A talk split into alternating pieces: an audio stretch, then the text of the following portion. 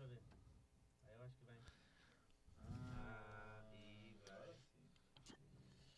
Agora estamos definitivamente no ar. Beleza, pessoal? Muito boa noite. Vai começar agora aqui mais um Nexus Cast. Tá todo mundo no celular aqui, o pessoal vai, vai tirar a mão do celular agora e vai prestar atenção que tá começando, tá? É, estamos aqui com a presença ilustre do Eric. Pera aí que o Leozão fez uma cagada aqui. Pronto, voltou, pessoal. Voltou, voltou. Beleza. É, estamos com o Eric, nosso economista da Nexus, diretamente de Alagoas.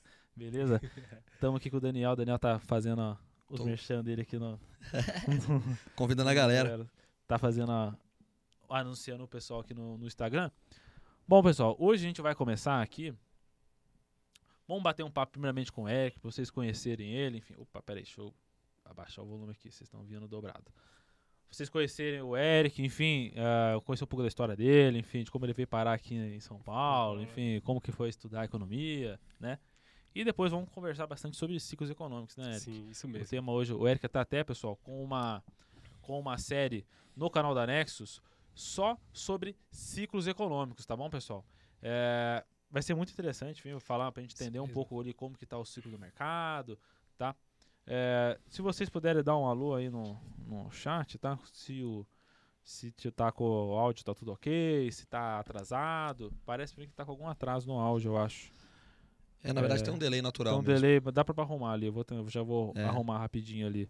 É, enquanto isso, o pessoal vai entrando, né? Enquanto isso, o pessoal vai entrando. Vai Fala falando, hein? pessoal, boa noite. Agora já tô 100% aqui, tava só resolvendo alguns assuntos pendentes. É... Leozão, foca pra, pra, pra outra aí. É aí, pessoal, beleza. Lucão, tá na. Aí, aí ó. Ixi. Acontece, acontece, acontece. É live, é Probleminhas live. técnicos. Pessoal, é o seguinte, a gente está iniciando mais um Nexus Cast, né? Como o Lucão já fez a apresentação, hoje a gente vai ter a honra aí de entrevistar o Eric, é o nosso analista econômico aqui da Nexus, né? Ele faz umas análises macroeconômicas, porque, pessoal, por mais que predominante seja o mercado de cripto a qual a gente opera, a gente não pode achar que a gente vive numa criptobolha, né? Então, que nenhum dos fatores externos ao, ao mundo não afeta o Bitcoin. Então, você não vive numa criptobolha. A gente vive num mercado financeiro onde tem assuntos externos que também afetam. O pessoal fica sempre tentando falar: ah, é, cara, cruz da morte, ah, é atualização, é tweet e tal. Aí eu sempre chego no Eric e faço a mesma pergunta. Ô, Eric, é, corta pra geral aí, ô, ô, ô, Lucão, por favor. Eu sempre chego no Eric e faço a mesma pergunta. Eric, a impressora ainda tá imprimindo? Tá imprimindo, e tá imprimindo com força. Aí eu falo, enquanto isso estiver acontecendo, o mercado vai estar subindo. Não tem o que fazer. Então, eu conv- convidei o Eric aqui para vocês entenderem um pouco mais dessa visão macroeconômica, tá, pessoal? Que a gente fala, pô, como assim? O pessoal, o Fed está imprimindo muito dinheiro. Então, o Eric vai falar um pouco sobre isso. Isso é muito importante vocês entenderem, tá, pessoal? É, dá muita segurança no que aconteceu no passado, né? É, quando. É um passado que eu falo bem recente, ano passado quando o Fed então anunciou os programas de incentivo, o que aconteceu com o mercado como um todo foi realmente assim surreal, né? Isso mesmo. É, o os, os mercados mundiais mudaram de patamar. Hoje a gente vê o S&P batendo máxima com a economia do jeito que Sim, tá. Então, todo dia é realmente assim, pessoal. Só que o S&P, ele, como o Eric, um dia eu pesquisei, eu falei, Eric, qual, só por, por curiosidade, qual é a captação de mercado do S&P? O S&P, para quem não sabe, é a bolsa americana, é o índice da bolsa americana, né, das 500 maiores empresas americanas. Então, é o índice da bolsa mundial, vamos dizer assim, né? Isso mesmo. É, eu perguntei eu pro perguntei Eric, pro o Eric, Eric, o Eric, cara, cara, são são 35, 35 trilhões, de trilhões de dólares. dólares. Aí eu falei, Aí eu assim, falei meu, assim, Deus, do céu, céu, o Bitcoin, o, Bitcoin, o, o mercado, o mercado inteiro, inteiro é um é um tri, tri, um tri e meio, meio, no no seu topo chegou a dois. chegou a dois. Então assim, então, assim realmente, realmente, quando você quando vê de você uma vê de uma migração, migração de de dinheiro, dinheiro, você, você consegue enxergar, consegue um, enxergar um fluxo melhor de fluxo dinheiro. Então, você você entende melhor o que vai acontecer dentro do mercado quando você, quando sai, da sai da criptobolha. criptobolha. E é esse é o papel do Eric aqui, nos tirar da criptobolha. Porque como a gente analisa muito cripto, fica fundamental de cripto, análise técnica de cripto, a gente fica meio que na criptobolha. E aí eu sempre, ó, Eric, como é que tá o mundo exterior aí? Tal. Ah, não, tá assim. Bom, o, ah, o mundo, o mundo exterior que a gente fala é Estados Unidos, né? Assim, é prioritariamente os Estados Mundo Unidos, segue, né? mundo É, aí o Eric fala, ó, tá imprimindo, as políticas estão cada vez monetárias cada vez mais frouxas, políticas expansionistas a, a caminho. Então isso, mais dinheiro na rua. É realmente hiperinflação, não sei, o Eric vai comentar muito sobre ciclos econômicos, mas ele vai contar um pouco da história dele. E eu queria que a gente iniciasse assim, Eric. Vou pedir pro Lucão cortar para geral enquanto ele migra para para você e alguns alguns às vezes ele vai dar uns focos em você. Sim, sim. Mas meu amigo, bem descontraído, bem tranquilo, uma ideia que a gente troca aqui no nosso dia a dia mesmo. Sim. Então fica à vontade e realmente, cara, isso vai ser bem bem legal para mim, sabe por quê? Sim.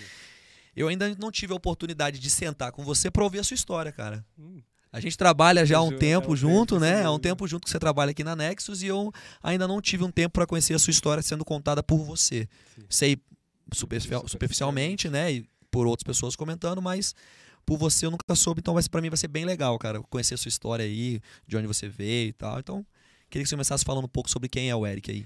Então, o Eric é alagoano, né? Um nordestino arretado.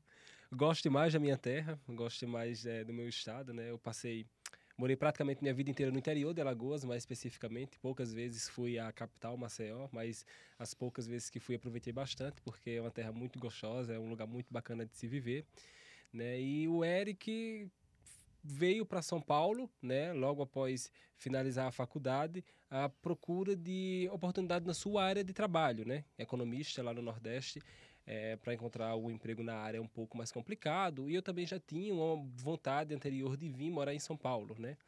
Tive aqui o apoio da minha irmã e acabei vindo para cá e co- encontrei a Nexus, né? né? Consegui aí é, num processo seletivo com a Nexus, né? E a gente está aqui, né? Economia para mim foi, digamos que, um paraquedas. Eu caí de paraquedas no curso de Ciências Econômicas, né? Eu tinha muita vontade logo no assim que saí do ensino médio de fazer relações internacionais. né? Era meu a minha é, o meu meu principal desejo, né? Sim. Aí por alguns problemas, né, surgiu economia, eu falei: "Ah, vamos fazer economia, já que é o que surgiu agora, se eu gostar eu continuo, se não gostar eu desisto e vou para outra". Perfeito. Enfim, cheguei na economia, fiz o primeiro período, fiz o segundo período. Quando cheguei no terceiro período, eu me dedicara com uma disciplina que eu falei assim: poxa, é isso aqui que eu gosto. Né, A disciplina era sobre contabilidade social. Contabilidade social estuda a balança de pagamento de países, eh, exportações menos importações, eh, saldo da conta corrente. Então, é uma introdução à macroeconomia, alguns consideram né? Eu falei, poxa, essa disciplina é bacana e parece que eu me encontrei. Agora eu não vou sair do curso, eu vou continuar, gostei mesmo. Aí foi quando, de fato, no próximo período, eu acabei entrando diretamente com a macroeconomia. Eu falei, não, eu não quero outra coisa para minha vida, eu quero ser um macroeconomista. Né? E foi aí que eu mergulhei nos manuais de macroeconomia, conheci diversas teorias e após um tempo eu percebi que eu já tinha estudado demais, né? Já tinha passado muito tempo com os manuais, com os grandes mestres da economia, né? A grande maioria deles eram são livros escritos por mestres que hoje estão nos Estados Unidos, muitos deles já foram presidentes de bancos centrais lá nos Estados Unidos e em outros países. E após isso, eu comecei a me questionar, por que não colocar isso em prática? Foi quando veio a necessidade de, de fato, estar analisando notícias, estar analisando eh, a situação dos governos, seja o governo local, seja o governo, eh, em governos internacionais, como os Estados Unidos ou a União Europeia, né? No modo geral, ou o Japão ou a China. E daí surgiu esse interesse de colocar um pouco mais na prática, né? Sim. E de fato, ao longo do curso, eu, eu fiz essa correlação entre notícias, entre a situação dos governos, entre as políticas que os governos adotavam para evitar as flutuações econômicas, né? Seja a política fiscal, a política monetária. E ao longo disso eu falei bem assim, não, tenho certeza que eu quero isso, vou ser um macroeconomista, não tem quem me tire. E foi quando eu vim para São José dos Campos e con- consegui encontrar aqui na Nexus, né? E estou aqui até hoje, né? Muito feliz do que eu, com o que eu faço, né? Trabalho com o que eu gosto, trabalho com eh, com o que eu me formei, com o que eu eh, me preparei ao longo de quatro anos, mas é isso aí. Pô, que bacana, Eric. É Pô, que legal, cara. Essa história é bonita, cara. Bem legal mesmo. Sim. É, agora vamos falar assim. é, já deu uma visão meio macro aí, né? Da sua história aí. já fiz até uma analogia macroeconômica, já Sim, deu uma sim, visão macro. Mas agora deixa eu entender um pouco mais. Aí o nosso mestre aqui, Lucão, retornou. Estava He's tentando back. dar um tapinho no áudio ali, pessoal. Conseguiu? Foi efetivo? Eu entrevistei o Paim quando ele chegou aqui. Isso, foi Paim, isso a gente mesmo. vai vou chamar ele de Paim direto, porque o Felipe, o Felipe é muito sacana, pessoal. Todo mundo conhece a Ness, conhece o Felipe Chagas, o, nosso analista, né? Ele até é o direto do Eric aqui na empresa, né? E ele, pô, ele é muito sacana, que ele gosta de pôr ele apelido de todo mundo. o. Aí você, pô, vou pôr, começou a chamar ele de painha e pô, acabou pegando. Espero que o Eric não se incomode. Não, não, muito pelo Se contrário. incomodar, a gente vai pegar mais no pé ainda. Vai- tem- Entendeu? Então não tem tem pra correr. Não, é Aí, bacana. pô, eu lembro quando o Eric chegou aqui, a gente tava na luta atrás de um, de um economista, né? Eu lembro que na época até.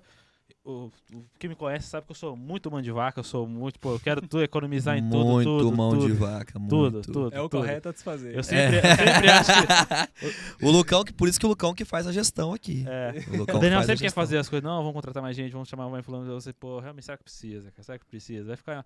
Não, vai ficar voando. Não precisa, não precisa, não precisa. Aí, beleza. Você, pô, vamos fazer. Precisa de um economista. Um economista. Puta, mas será que a gente tá com demanda, talvez, né? Pô, será que. Eu ficava sempre na, na dúvida, assim, né? Aí, beleza. Pô, me convenceu. Então vamos fazer. Então, já que nós vamos trazer, vamos procurar alguém bom, entendeu? Tem que ser um cara que vai saber mais que a gente. Que, tipo, a gente, tipo, eu sou engenheiro. Eu aprendi de. Eu aprendi as coisas de economia, com investimento, entender o que, que é juros, que, que, enfim, todas essas, ah, essas principais pilares da economia, né? De, de besta, né? Fui pegando, estudando, conforme a necessidade, fui aprendendo, né? Graças É. a Deus tenho a habilidade de aprender as coisas rápido. Daniel, a mesma coisa. Eu também. É, Daniel aprendi muito com o mestre Ulrich. Advogado. É, aí, sobre isso, então vamos atrás de alguém que manja muito, que vai até ensinar a gente. Aí pronto, começou. A gente entrevistou um, entrevista outro, entrevista outro. Aí tava até desanimando já, não tava aparecendo ninguém. Porque, tem a- eu não sei, tem. A faculdade de economia não é todo lugar que tem. É, faculdade, então por exemplo, aqui na região, aqui na região que tem muita fábrica, é, é, curso de exatas, né? Tem muito, ó, é, engenharia, medicina, como a economia tem pouco, certo? Nas faculdades é, particulares aqui da região, né? Sim. E, da, e até nas federais.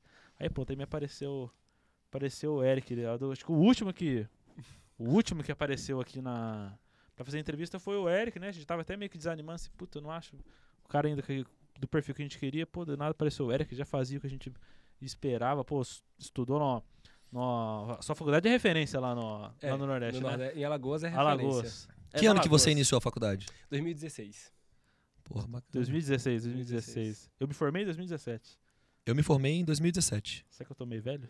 Eu tô bem velho, cara. Eu Eu tô bem velho. Tô, Eu eu tô tô bem nessa, velho. eu tô nessa brisa que eu tô ficando velho, eu acho. É. É que se a gente for pegar estati é, por regra de arredondamento, né? Eu tenho 26.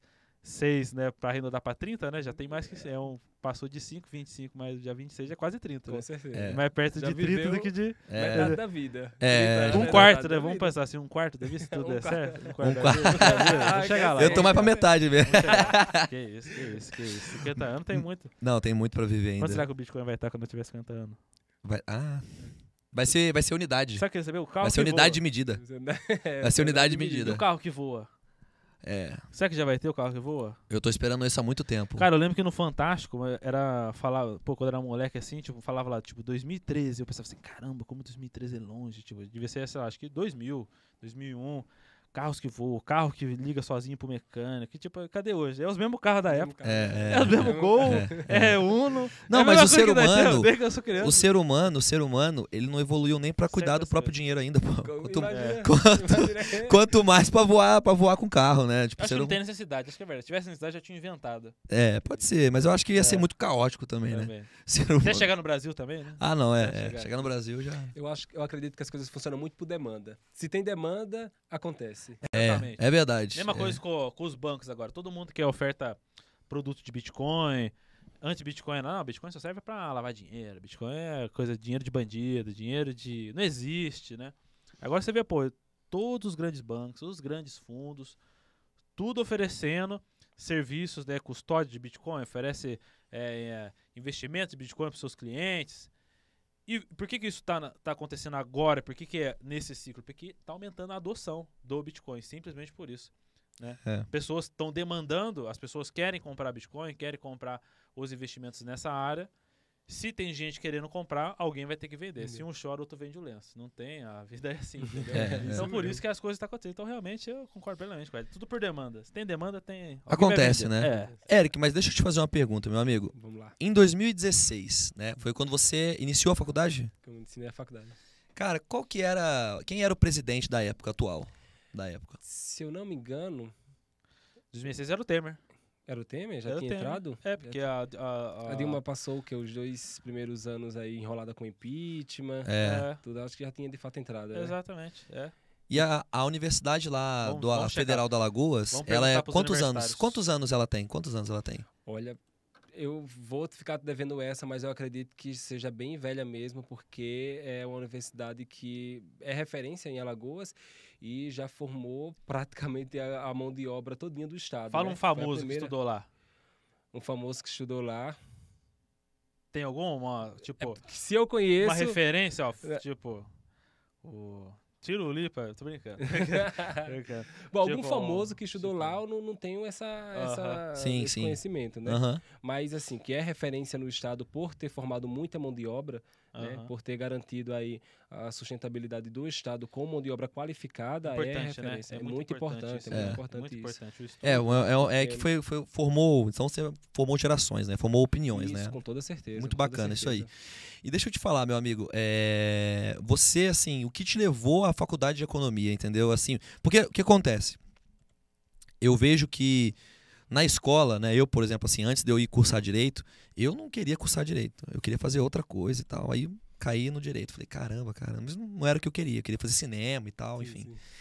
E aí, é, como é que você, o que te levou para economia, assim, né, exatamente nesse período, assim? E como era a situação política, a evolução dessa situação política e econômica ali na- no, no Alagoas, entendeu? Assim, porque é, é um pouco, eu tô perguntando isso porque é algo um pouco longe da minha realidade. Sim, sim. Então eu gostaria de saber mesmo assim, como foi a evolução política e econômica É, ali que no a gente tá- a Alagoas, gente né? que era, tipo, por exemplo, sempre viveu aqui no, no Sudeste, né? E garanto que, não sei, o pessoal da, da audiência aí que é daqui, a gente não tem muita noção, né? Parece que o, o Brasil é tão grande, né? O Brasil é muito grande, Uhum. a gente tem muita desigualdade, diferença entre o, o- os, os polos, os estados, né? E tem, tem muita gente, pô. Duvido se der um, um mapa do Brasil sem os nomezinhos, ó, põe o dedo em Alagoas. Se todo mundo vai saber É, pôr o É dedinho, complicado. entendeu? Então, Como que É, é lá? lá em 2016, a gente estava praticamente no auge né, da crise econômica iniciada logo após a vitória da presidente Dilma, logo quando foi aí deflagrado o, o- o- a situação macroeconômica e as contas do governo que estava f- bastante fragilizadas, né? Sim. E isso fez com que o país entrasse em uma grave crise econômica naquela época. O negócio foi muito pegado, eu me lembro perfeitamente como era, né? Um monte de gente desempregada, um monte de empresa fechando as portas, né? E para mim, que sou economista, naquela época eu já senti um pouco, né? Mas hoje, como economista, eu vejo que é algo muito triste de se ver. Não é algo muito é, é, bacana de, de, de se observar em um país como o nosso, né? Que é um país rico, é um país que tem é, muitas oportunidades, é um país que tem uma mão de obra é, muito qualificada, uma mão de obra grande, né, tem é, muitas potencialidades e em um país como o nosso, entrar em uma crise econômica é algo muito estarrecedor. Então, o período foi muito é, é, turbulento, né, logo em seguida veio a crise política também, né, somada com a crise econômica, e naquele momento eu pulei de paraquedas em economia, né, e por gostar muito né, das relações internacionais, eu gostava muito de, de, de a relação entre os países. E foi aí quando eu me encontrei com o macro, porque o macro pode ser uma relação é, a nível nacional, né? Como também pode ser a relação a nível internacional. A gente observa muito a taxa de juros dos Estados Unidos, né? Se você observar a taxa de juros dos Estados Unidos é uma taxa de juros local dos Estados Unidos, mas os seus efeitos são globais. Né? Então, os Estados Unidos, com sua política monetária, né, que engloba e está dentro da macroeconomia, é, interferem em inúmeros países, seja por esses países adotarem a sua moeda como moeda oficial, Sim. né, seja por uma relação muito próxima com os Estados Unidos. E o nosso país tem uma relação muito próxima. Os Estados Unidos é um dos nossos principais parceiros comerciais. Então, tudo que acontece lá reflete aqui. Não tem outra é, saída. Então, o jeito mesmo é analisar o nível é, macroeconômico, tanto local quanto a nível internacional. E por é, ter essa proximidade com a macroeconomia, eu acabei mergulhando mesmo é, na situação, ou melhor dizendo, no campo macroeconômico dentro das ciências econômicas. E quando, nesse momento, se analisava a situação do Brasil, a gente via que. Como é que a poderia- bolsa tava nessa época? Olha, a bolsa nessa época, ela deu um- uma meio que despencada logo após esse período de crise que ficou extremamente conturbado, mas logo em seguida começou a apresentar sinais de recuperação, conforme a economia também caminhava para sinais de recuperação, né? Sim. Todo mundo ali ficou aliviado, né, do ponto de vista tanto político quanto econômico, quando de fato é, é, teve a decisão lá do Congresso Nacional do Senado que impeachmentou a presidente Dilma Rousseff. Uma boa parte da população não gostou muito, né? É, Era se- golpe. se pensava né, que fosse um golpe, que fosse uma ruptura institucional, porque de fato a presidente Dilma foi eleita democraticamente, mas né, em decorrência de algumas atitudes que a presidente tomou e não calculou os riscos, né, refletiram aí no seu impeachment e claro, isso fez com que o país ficasse em fúria com a presidente. né? Sim. E quando houve o impeachment, o veredito certo de que ela iria sair, existia-se um clima de que, de fato, Michel Temer ia assumir o vice e poderia organizar ali a casa, e não foi o que aconteceu. É. Por É. incrível que pareça, não foi o que aconteceu, porque desde 2016 o nosso país aí vem apresentando uma taxa de crescimento muito pífia, 1% ao ano. O nosso país não era para estar apresentando uma taxa de crescimento como essa, que nós integramos os países de renda média, né, que aí entra a China, entra a Rússia, Sim. entra a África do Sul, entra é, Antigo BRICS, né? o antigo BRICS, isso mesmo, né? E o nosso país, né, quando você pega a- o PIB médio desses países, nosso país está bem distante. Sim. né? Então sim. tem alguma coisa errada com o nosso país, porque era para a gente estar crescendo igual ou muito maior do que esses países e a gente não está nesse ritmo. É. Né? Isso desde 2016, aí vem 2020, é uma tacada na nossa cabeça, né? Sim. não só do Brasil, como do mundo como um todo. O coronavírus é algo, foi algo muito atípico, né? Ninguém esperava isso. Né? Não dá nem para considerar o coronavírus como participante dos ciclos econômicos, uma vez que geralmente os ciclos econômicos né, têm a ver com alguma distorção, seja em algum determinado setor, ou no setor de serviço, ou no setor de indústrias, ou no mercado de trabalho, tem alguma distorção, isso acaba afetando outros setores e a crise está generalizada, a recessão está generalizada. Mas o coronavírus né, foi algo atípico porque ele causou uma crise econômica, né, juntamente com a crise sanitária, que colocou o mundo e o país, né, no nosso caso, em uma situação caótica. É algo Sim. assim sem precedentes na história recente, tanto do Brasil quanto do mundo. né? Então, do ponto de vista econômico, é, o mundo enfrentou o, o seu maior desafio. Né? Nos Estados Unidos, por exemplo, a taxa de desemprego bateu 14%. Algo que não se via há muito tempo, né? Fora de períodos de guerra Sim. ou da Grande Depressão de 29, foi algo assim surreal. Uma ta taxa de 14% de desemprego hoje está algo em torno de 5,8%, né? Já está bem melhor, claro. Mas no nosso país, por exemplo, a gente tem uma taxa de desemprego muito alta, que também gira em torno de 14%. É, de 14. É, é, o que eu vi, o- é até legal você comentar isso. O que eu vi esses dias é, foi que eu vi uma reportagem esses dias falando que batemos o recorde de desemprego, né? Isso. E um mês e meio atrás, eu vi uma reportagem é, no, mesmo, no mesmo jornal que eu assino, falando que os bancos estavam batendo recorde de arrecadação, né? Isso mesmo. É, então, é, o que, é como o atual ministro da Economia fala, né? O Brasil, nós somos é, 280 milhões de cordeirinhos na mão de quatro lobos, né? Isso mesmo. Realmente, cara, os bancos aqui, eles, enfim, têm um controle muito absoluto, né? A riqueza aqui, ela é muito centralizada, né? Isso mesmo. É, o país tem uma riqueza muito centralizada e os países emergentes têm essa característica, né? Sim, sim. De uma riqueza mais centralizada no Estado, uma riqueza mais centralizada no Estado e nos amigos do rei, né? Enfim, aqueles próximos ali, né? É, é o imperialismo moderno, né? Então, é, países emergentes isso é muito claro, cara. É realmente muito nítido isso. Sim.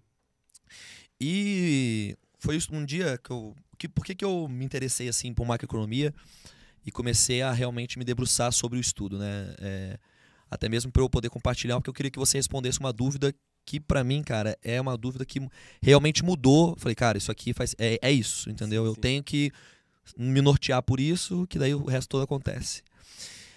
É, quando eu entendi que a noção do mundo assim que a gente encontra hoje, ela é uma noção muito baseada é, na moeda, né? Sim. Então, hoje se você tem uma moeda forte, realmente você tem ali uma economia local forte. Isso. E aí eu percebi que ao longo do tempo, né, com as políticas monetárias dos estados, ao longo de muito tempo, você vive uma bolha, né? E os estados ele imprimem mais dinheiro para resolver o problema de impressão de dinheiro. Paga dívida com dívida. Paga, pagar tipo, é. Isso surreal. Daí, isso daí quando eu, quando eu era, tipo, enfim, eu, ta- eu era engenheiro, trabalhava na fábrica. Era, de- pô, fui muito tempião de fábrica. Dormindo em cima da. Dormi em cima da. Na hora do almoço, em cima da, do papelão. Pô, sempre foi esse cara. Cara, eu quando trabalhava no fórum, eu quando trabalhava no fórum, a gente tinha uns escrivaninhos, tá ligado? No fórum, assim, onde ficavam os processos. Mano, aí tinha uns processos, tipo, de, do, é, judiciário brasileiro, né, cara? É, é, é pro- coisa, né? processo de 16 volumes. Tipo, surreal, negócio de, de 99, hum, pô, sendo julgado até 2019, negócio surreal, entendeu? E aí 10 anos, tipo, é, 20 anos. Então o que acontece? Eu pegava esses processos gigantes, cara, os que tinham muito volume, fazia de travesseiro, assim. É, Porque aqueles processos, eles nunca eram mexidos. vai ficar lá, né? É, é. Aí eu lembro que eu pensava assim, caramba, como que o Brasil ganha dinheiro pra ele pagar tudo que ganha com o Brasil, né? Aí eu fiquei assim, caramba, eu sempre tive essa dúvida, né? Assim, pô, como que paga a conta? O que, que é essa tal de juros da dívida? A rolagem da dívida? Que que é... Aí depois que eu fui entender, depois, né, tipo, da forma mais clara, que é o seguinte. Você tem a dívida, né? Por exemplo, é, é como se a analogia mais simples, por exemplo, todo mundo deve no cartão de crédito, vamos falar assim. Aí você paga a dívida do seu cartão de crédito com outro cartão de crédito. Aí você vai lá, na hora que tem que pagar a fatura desse cartão e dos outros dois, você pega, pega um novo cartão de crédito e paga a fatura dos outros dois. Aí você tem que pagar depois do resto. Aí vai sempre pagando a conta de um cartão com o outro. Então, quer dizer, você nunca paga a dívida, na verdade. Você vai só trocando a dívida por uma nova dívida, troca a dívida por uma nova dívida. E é assim que a economia do o mundo capitalista se baseou até hoje. É Baseou tudo na confiança. É. Tudo na Vamos- confiança. Fazendo dívida, fazendo dívida e rolando a dívida. Quem, quem é um bom pagador paga menos e é mais. O pessoal confia mais. Quem é. Um É- pagador São pessoas exóticas, né? Economias exóticas como o Brasil, né? Tratado hoje em dia, sempre os emergentes em todo. Você tem que pagar um pouquinho mais, tem que porque. pagar um pouquinho mais. Pô, esse é. cara aí é meio, será? Pô, tem, tem que pelo menos me pagar um tanto que pelo menos que vale o risco de prestar dinheiro pra ele. Nós temos histórico de calote. O É. Brasil já deu calote. Calotinho. Então, Gostoso, é, calotinho. Aí, aí, Eric, a pergunta que eu pensei assim, eu falei, pô, sempre ouvi falar, não, o Brasil, ele gasta mais do que arrecada, a dívida externa e dívida e tal. Eu sempre entendi. Cara, eu falei assim, não, mas pra quem o Brasil deve? Entendeu? Eu, aí foi a pergunta que Quem eu. que presta dinheiro pro Brasil? Quem empresta dinheiro pro Brasil? Pra quem o Brasil deve, né? Porque se o, o dinheiro é gasto aqui no Brasil, o real é gasto pelo, no Brasil pelos brasileiros, pra quem o Brasil deve? O que, que é essa dívida? Aí sim que eu fui entender, fui estudar a macroeconomia e aí eu realmente fui entender. Ah, agora faz sentido. Então eu queria que você é, explicasse aí pro pessoal por que, que o Brasil é tão sensitivo assim, né? O pessoal, cara, é, esse histórico de risco, porque o pessoal fala, o pessoal fala muito assim pra mim, Daniel, cara, o Bitcoin é extremamente volátil. Aí eu falei, pô, você já viu o Brasil? O real. Você é. já viu o Brasil? O Brasil é, é, é um país. é um país. É um Pois país. É um país. É extremamente volátil, né? Pô, anunciou impeachment. Pô, a sensação já foi. O dólar, na época, né? Eu, eu gosto muito de olhar pela taxa de câmbio, né? Hoje eu tenho esse hábito. Desenvolvi aprendi com o Lucão. Como é sensível, né? Pô, quando anunciou impeachment, cara, é esperança. Pum, ó, o dólar já começou a cair. Esperança de coisas novas e tal, notícias vão mudar e tal, papapá. Saiu o impeachment, mudou, piorou. Aí o dólar vai e pau, dispara. Agora já começam a soltar notícia de novo. Brasil recupera economia mundial e tal, tal, sensitivo. Brasil é sensitivo, meus amigos. Brasil é sensitivo. Aí o dólar vai lá e cai. Cai. Ano que vem, na primeira pesquisa de eleição, seja quem esteja na frente, o dólar vai disparar. Ficar muito louco. O dólar vai disparar. Por quê? Instabilidade baixo, política. Se um lado aceita, não, vai cair por impeachment. Se o outro aceita, não, porque aí vai cair. aí- O que acontece é instabilidade total política. Pessoal, e não vamos esquecer que há menos de 30 anos atrás, o dinheiro foi congelado nas contas dos brasileiros. É. O dinheiro foi congelado nas é 30 anos, não é, não tô falando de, de muito tempo atrás não, são 30 anos. Então, eu queria que você explicasse assim um pouco mais dessa dinâmica, entendeu, o, o Eric, da dívida externa, do real com o, o dólar, essa paridade de dinheiro, de monetária. Eu acho bem bacana a galera ter esse entendimento, entendeu? Nós já tivemos uma dívida externa muito problemática, que foi no período que a gente deu um calote. O Brasil falou, não tenho dinheiro, né? Logo após o México anunciar que foi o primeiro dos emergentes que falou, não tenho dinheiro, não tenho dólar, na verdade, não vou pagar ninguém. Sim. Isso Né? foi final dos anos 80. No, no início dos anos 80, Início. por volta da década de 70. Foi a tal da década perdida aqui no E- Brasil. A década perdida foi em 80 aqui no Brasil, né? Naquela, naquele momento, naquele período histórico específico, é, houve a primeira crise do petróleo. Um dos principais insumos. Tava do- tendo, o pessoal tava invadindo a, a- Nessa mesma época, o pessoal, a Rússia estava invadindo o Afeganistão por causa É, toda tava- aquela muita guerra, né, no Oriente Muita Médio. guerra. O Oriente Médio sempre foi um- uma regiãozinha do planeta inflamada para Uhum. guerra. É. né? E essas instabilidades políticas e de guerra acabou afetando diretamente o preço do petróleo. E o preço do petróleo naquela época disparou. Isso fez com que a inflação disparasse nos países ricos e também nos países em desenvolvimento e nos países eh, emergentes daquela época.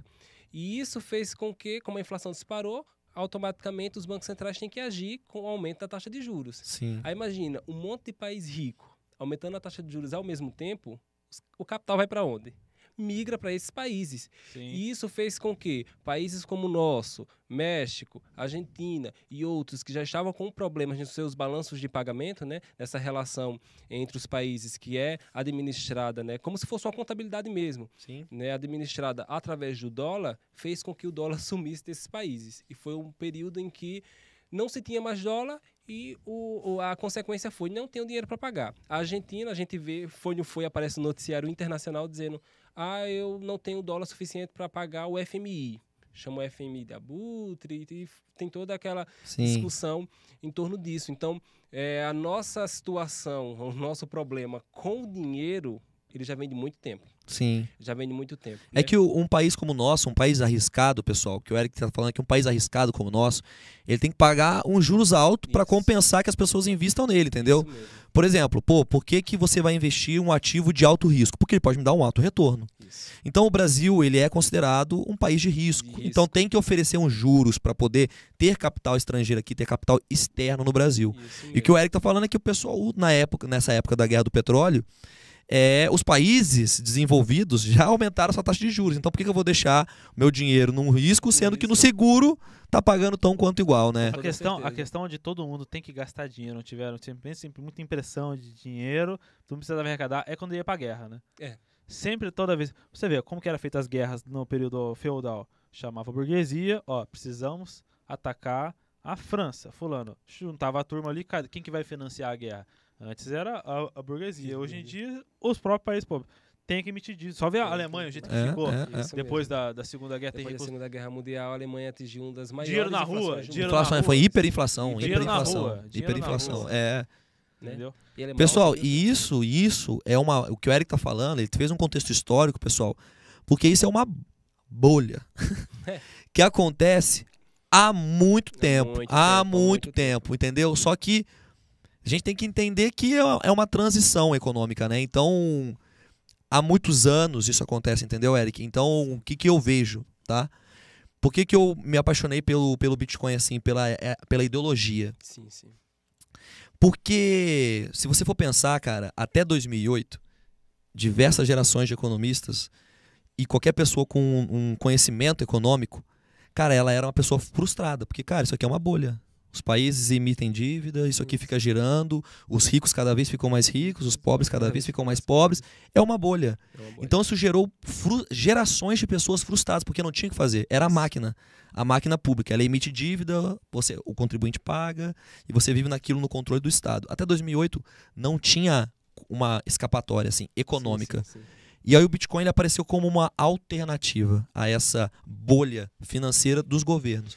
Então eu não estou falando que ele é, aí eu, não- é, eu até acredito que ele seja a transição, o início de algo, entendeu? Sim, sim. Mas ele realmente ali possibilitou, cara, é, é o dinheiro do povo. o povo. Se, se ele começar a atribuir valor, o, o controle que os- o, Estado tem diminui, É né? melhor, é. Quando ele- a gente para de ter o, ficar sob o controle econômico, é diferente, É né? diferente. Quando o imposto deixa A de ser liberdade- imposto, literalmente, A né? liberdade econômica fica né, um pouco mais acessível, né? Porque Sim. A liberdade econômica, é, do jeito que a gente discute hoje, chega a ser considerado um bem, né? Porque, tipo assim, em alguns momentos a gente, de fato, Verdade. as empresas, os consumidores se sentem um pouco limitados a expandir seus consumos por uma intervenção do Estado, seja por meio do imposto, seja através de sucessivas emissões de dinheiro que faz com que a inflação não seja somente um fantasma, mas que esteja presente em nossas vidas diariamente. né? E só retornando a, só para complementar o meu, meu raciocínio anterior, né, a gente teve muito problema com o dinheiro, né? Porque além desse problema com o dólar, com a moeda externa, com a nossa dívida externa, ainda teve os problemas internos com a inflação. A gente só veio se livrar de fato da inflação quando o real foi instituído né? Que de fato houve a estabilização Uma da gambiarra, economia. não foi criar. É, foi uma gambiarra que deu certo. Exato. É, eu, Muito brasileiro real. por mais que o real tenha se desvalorizado bastante, eu ainda dou um pouco de credibilidade Sim, ao real, exato, porque as exato. moedas anteriores Tá durando bem... muito perto, perto das outras, né, pô? Ah, com toda certeza. As outras frustraram o país por completo, porque um dia eu não vivi essa realidade, Aham. vocês têm praticamente a minha idade também não viveram, mas nossos pais com toda certeza viveram, né? E um dia no mercado tinha um preço X de um determinado produto. No mesmo dia já era outro preço bem maior. Exato. Hoje na Venezuela o pessoal lá está sofrendo bastante, né? E a minha visão já é mais uma visão econômica e não política, né? Hoje o salário mínimo na Venezuela dá para comprar no mínimo cinco produtos. Imagina a frustração do venezuelano que vive de salário mínimo para viver num país como aquele. Não tem como. É algo surreal. É. É você é, é, degradar a qualidade de vida de qualquer indivíduo. Porque economia não se trata somente de estudar a, a economia como um todo, de manobrar juro, de manobrar investimento público ou investimento privado. Se trata de melhorar a qualidade de vida das pessoas. Porque se nós, economistas, não trabalharmos com os instrumentos que a gente domina para melhorar a qualidade de vida das pessoas, para que serve de fato um economista? Para fazer gente mais rico ficar mais rico? Não existe. Né? E essa é a proposta que as criptos traz, porque essa liberdade econômica faz com que as pessoas tenham mais renda, né, que possam consumir mais, né, claro, através de uma administração financeira bem é, é, assim bem é, equilibrada, né, bem séria, né, porque de fato a educação financeira é um problema muito grande no nosso país, né, as pessoas não têm esse domínio da- da- das finanças pessoais.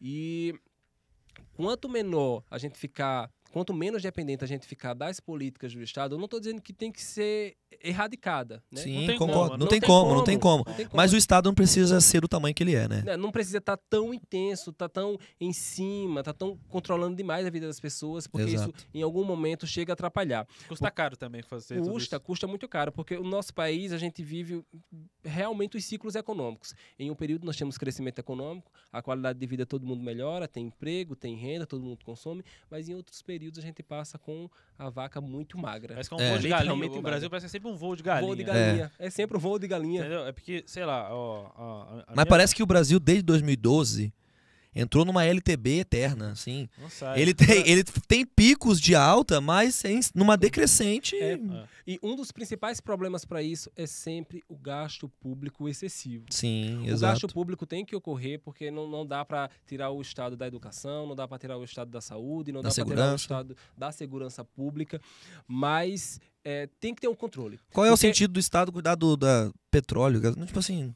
Cara, pra mim, assim, é um intervencionismo muito alto do Estado em coisas que pra mim não fazem tanto sentido. de- depende. Algumas questões, como por exemplo o controle da ou controle ou minimamente um controle da matriz energética, às vezes pode fazer sentido. Pra manter a soberania nacional. Isso. Sim. e- e- Porque- Minimamente, né? Porque no caso específico do petróleo, fora do nosso país, quem manda é um cartel. É. Um cartel que não quer saber se os países estão sofrendo sem petróleo ou com petróleo. Exato. Eles querem lucrar a todo custo. Sim. Por exemplo, agora na pandemia, né, o cartel, a OPEP+, né, reduziu a quantidade de oferta de petróleo para lucrar. Não queria saber se os países estavam em crise, não queria saber de nada. Eles queriam manter As seus commodities lucros. dispararam, petróleo, Isso, meu Não, Deus o petróleo é.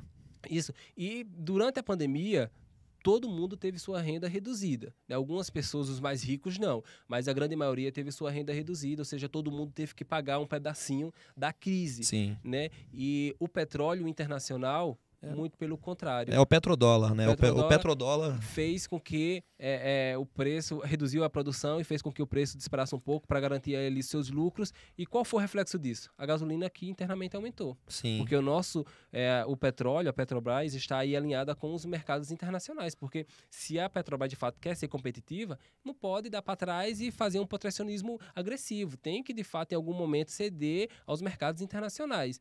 No entanto, a gente acaba sentindo no bolso. Porque quando quando a gasolina sobe, sobe tudo ao mesmo tempo. Porque É. a gasolina é um preço-chave na economia. É. Se sobe ela, sobe o arroz, sobe o feijão, sobe Tudo precisa de gasolina. Tudo. Porque É. tudo precisa de gasolina. Precisa. Principalmente O no nosso Brasil é país, malha né? rodoviária, né? É malha rodoviária, então praticamente tudo anda sobre rodas no nosso Aham. país, É. que precisa geralmente de gasolina, e a gente sente isso no bolso, né? E claro, mais um conjunto de questões que devem ser analisadas como parte. Então, assim, quando a gente olha para o Brasil, né? Com o seu histórico de, de gastos públicos descontrolados, eh, eu acredito que tem que ter um controle mínimo. Porque todo mundo vive de, ren- de uma renda fixa. Né? Eu tenho um salário fixo, vocês têm um salário fixo, o brasileiro tem um salário fixo.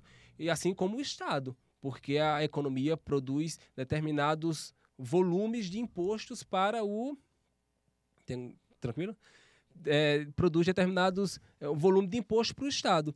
Mas se o Estado ele gasta além do que ele está programado para receber, a gente tem inconvenientes que afetam a todo mundo. É, eu é até você é até importante você ter comentado sobre o petróleo aí, ô, ô Eric, eu acho bem bacana que eu tava lendo uma, um, enfim, um estudo de um cara que ele tava falando, comentando sobre o petrodólar, né? Sim. Por que, que o dólar é tão forte? Por causa do petróleo, realmente, é um cartel que comanda o mundo, O mundo, inteiro, né? mesmo. E a expectativa é essa é, o dólar ficou tão forte porque, cara, as negociações comerciais, principalmente de petróleo, todas são em dólar no Todas mundo dólar no todo, mundo. entendeu? Então, essa, essa, essa coisa muito forte do petróleo é por isso, a expectativa de um commodity e tal. Só que o que, que eu tô vendo hoje em dia? É... Começando a ver. Por que, que o petróleo? Porque o petróleo é o, é o que move, né? É o que Isso, move tá tudo. tudo. É o que move em tudo, porque as pessoas elas não têm nem é, incentivo a procurar uma outra fonte de energia. Hum. Porque a- o poder do petróleo, o poder do petróleo é muito intenso. forte. Eles ganham dinheiro e ganham dinheiro há muito tempo. Há muito tempo. As petrolíferas, os, os governos, os É, é países. difícil, por exemplo, é, é, quando eu fazia a faculdade, né, eu lembro que meus professores falavam o seguinte, estudando na matéria de condutores, né, daí eu estudava lá cobre, alumínio, é, enfim, ouro, enfim, uma série de outros materiais. O alumínio, beleza, ele tem uma capacidade condutiva um pouco menor que a do cobre, só que ele é tão mais barato, pessoal, mas tão mais barato para você trabalhar com alumínio do que com o cobre, porque ele é muito mais abundante na a bauxita, é muito mais abundante que, Sim. Sim. que, que, que a matéria-prima do cobre. Só que acontece, tem o cartel de quem produz cobre, É. entendeu? Isso Por exemplo, aqui na América Latina. Pessoal, o Chile é um dos maiores produtores de, de cobre aqui da, da América Latina, entendeu? Então é o seguinte, como que você vai diminuir, acabar com... É, é a mesma questão do, do petróleo, entendeu? É, é difícil, é, é toda uma indústria. Como que você vai é, trabalhar em tecnologia de energia renováveis, enfim, beleza, hoje em dia ela existe bastante, ajuda, mas não, ainda não é tão eficiente quanto se você trabalhar com petróleo. Mas tem um cartel que segura tanto, é uma, é uma máquina, pô, com quanta gente está mexendo, com quantas economias, por exemplo, a questão do petrodólar, né? Os países do, do Oriente Médio só tira o dinheiro que eles têm ali para poder comprar insumos, importar alimento, importar, fazer, trabalhar tudo que eles têm ali é por meio do petróleo. Se começar a trocar ali, ó, ó, pô, o que, que vai É. dar lá? Vai fazer o que com o negócio desse? É, e, e é assim, é, ainda mais países do Oriente Médio que são ricos em petróleo, né? Eles têm um acordo, assim, uma- um acordo meio medonho com os Estados Unidos, né? Porque os Estados Unidos exercem uma autoridade de poder, Isso entendeu? E, du- e du- é, e durante Ó. muito ele, pô, uma guerra que se arrastou durante tanto tempo ali naquela região do Oriente Médio. Mas o que eu vejo também, Eric, muito importante, é que antes não tinha talvez um. Olha olha que a gente tinha uma ideia meio. Cara, tipo, uma ideia de fim de mundo, né? Não, porque quando todo o petróleo do mundo acabar, tem bastante petróleo lá na Alasca, os países vão poder, na Antártida, né? Na Antártica, os países vão poder lá e tal, extrair petróleo. Lá é uma área meio que mundial. O todos- Brasil tem o pré-sal. é, todos os países iam poder extrair da Antártica e tal. Eu falei, cara, que coisa meio de fim do mundo, né? Pô, os países vão até o fim realmente e tal. Pô, combustível fóssil. Aí vem uma geração, caramba, combustível é fonte renovável e tal. E hoje a gente tem é, incentivo. Por que, que eu acho que nunca se estudou um pouco sobre energia renovável, sobre eficiência, de au- aumentar a eficiência? Porque não tinha adoção, pô, não, não dava dinheiro. Isso. Não dava dinheiro, cara. Não fazia sentido você estudar. Você não tinha incentivo monetário. O mundo é capitalista. Não tinha incentivo de capital para você estudar uma energia renovável. Agora faz sentido, pô. Faz Porque uma energia renovável, você com através de energia renovável eficiente, você pode minerar Bitcoin Isso. e ganhar dinheiro com isso. Ganhar- Cara, o El Salvador lá, o, o, o, o presidente, né, veio publicamente falar com que as empresas estudem a mineração geotermal através do, do vulcão da ilha.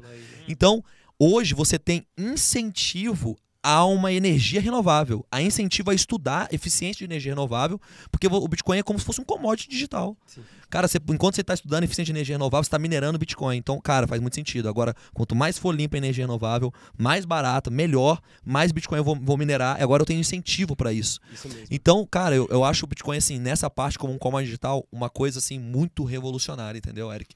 E, cara, o que eu, o que eu fiquei curioso também... Você sabe qual que é a energia do futuro? Qual? Você sabe? Cara, Eu, eu... vou dar o, a cal do século aqui, hein, pessoal. Vou dar a cal do século. É o energia de fusão, fusão nuclear, pessoal. Urânio. O urânio, ele é a mais eficiente. É, é que o pessoal tem medo, ficou muito taxado pela questão do Nuclear, né? Chernobyl, teve É. depois Fukushima. Fukushima Nagasaki é, é um É. trauma, É, né? Nagasaki, É, é, Nagasaki- isso, aí Nagasaki foi a bomba, né?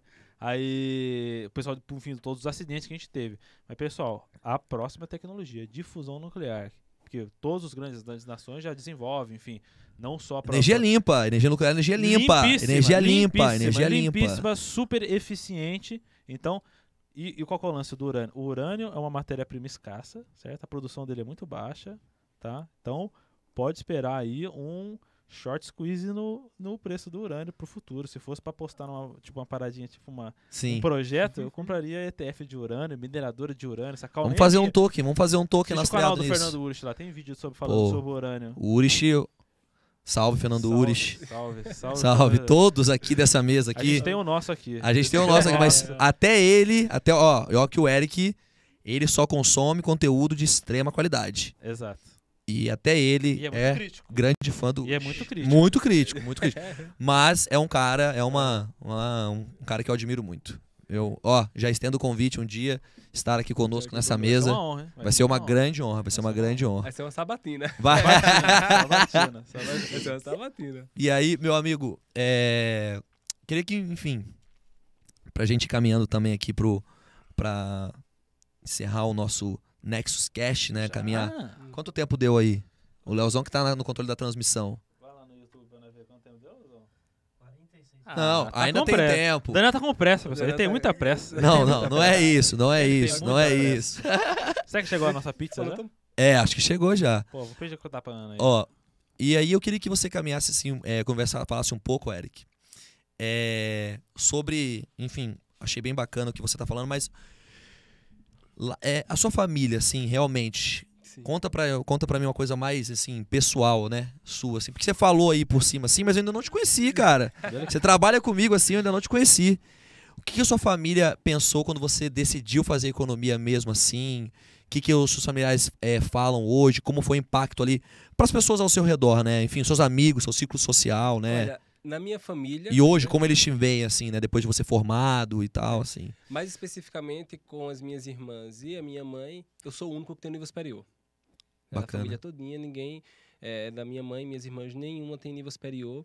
E a minha mãe, ela, ela sempre teve a seguinte ideia: meu filho, estude, mas ela nunca se ligou a saber o que de fato eu estudava, né? Se eu Estuda alguma coisa. estuda alguma coisa, mas estude, não, não fique sem estudar, né? E tipo assim, elas praticamente sentem orgulho, muito orgulho de mim, né? Legal. Tudo que eu conquistei até agora, né? Não foi muita coisa, mas eu sou muito grato com tudo que eu conquistei até agora, porque foi com muito esforço, né? Foi com muito trabalho também, porque quem conhece de fato a minha história, se eu fosse contar a minha história aqui, eu ia passar uma hora É. só para contar a minha história, É. né? Então, só resumindo, quem de fato conhece mesmo sabe que foi com muito esforço. Eu, de fato, eh, me debrucei sobre os livros, né? Foi uma alternativa que eu decidi seguir logo assim que eu entrei no ensino médio, né? E ainda bem que eu tive essa luz logo Desde no ensino cedo, então. médio. Não foi depois de velho, não. Desde Não, não. No fundamental eu Ah. brinquei demais, Ah, né? mas fundamental Se algum já- professor ah. tá, tá vendo aí vai saber que eu Ah. brinquei demais. Eric no era ensino médio- fuleiro. É, demais. Ah.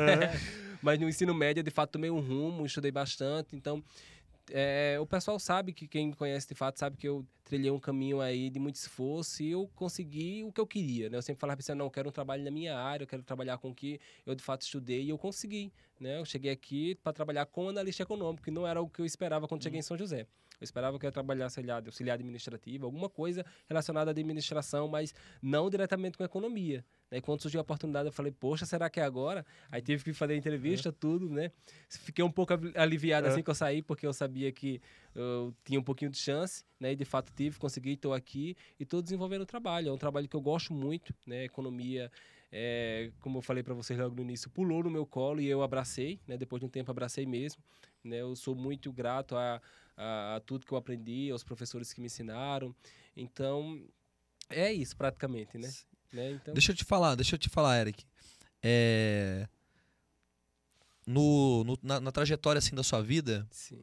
é, você o- qual foi um período assim que você falou, pô, cara, realmente aqui uma coisa assim que tipo, marcou assim, tava na faculdade, fala, cara, isso aqui eu quero pra minha vida, levar assim um episódio que te marcou assim nesse, nesse, nesse período de sua vida, da sua vida assim. foram as crises políticas em Brasília. Né? Eu acho que as crises políticas, por serem tão amplamente divulgadas na mídia, né? e eu sempre gostei de, de assistir jornal, assistia bastante Jornal Nacional, minha mãe me chamava de velho por assistir o Jornal Nacional, gostava também de Fantástico, né? E isso fez com que eu me interessasse um pouco por política, mas não diretamente por política. Como eu já estava na economia e eu conseguia correlacionar muitos problemas que o Brasil vivia naquele momento com o que eu estava aprendendo, aí eu falei assim, não, aqui é que eu quero ficar e aqui é que eu vou seguir. né? Então, de fato, foram as questões mais nacionais, né, do ponto de vista econômico, né, refletindo aí a crise política que estava naquele momento, que me fizeram, de fato, correr para a macroeconomia e abraçar, de fato, essa parte das ciências econômicas, que é uma das partes mais bonitas.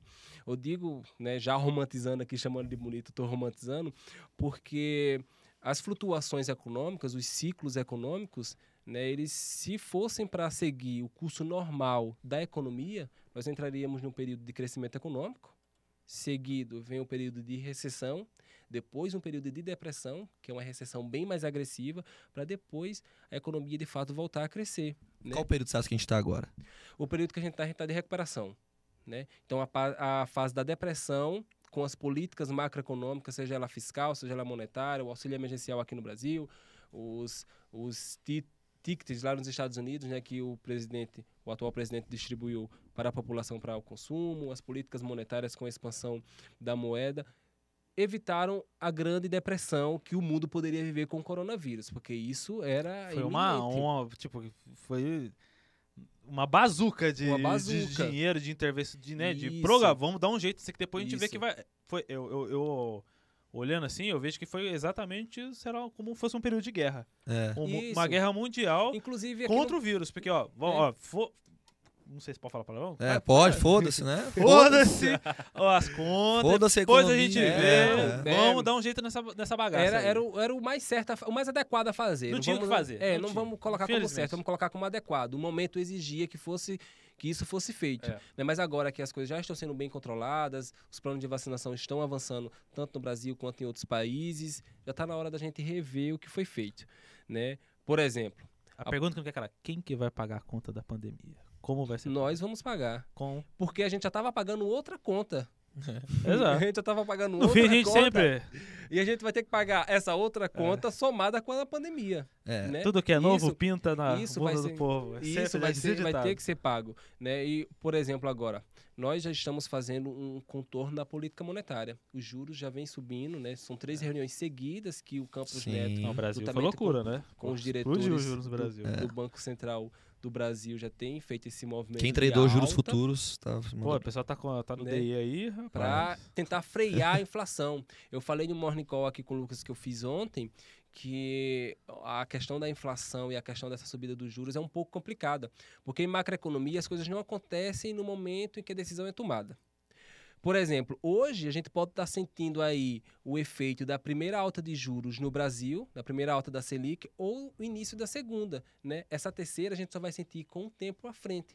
Então, esse descompasso nas políticas, seja ela monetária, seja ela fiscal, isso pode trazer alguns problemas. E qual o problema que a gente pode ter hoje? Inflação. Pode ter não, a gente já está vendo a inflação no Já. nosso Sim, bolso. Sim, sim. Né? Quem de Já fato chegou vai nos no bens de mercado, consumo, né? Quem Mas lê chegou- os relatórios da Nexus, É. quem assiste os Então. Calls, quem assiste os vídeos do Eric já tá.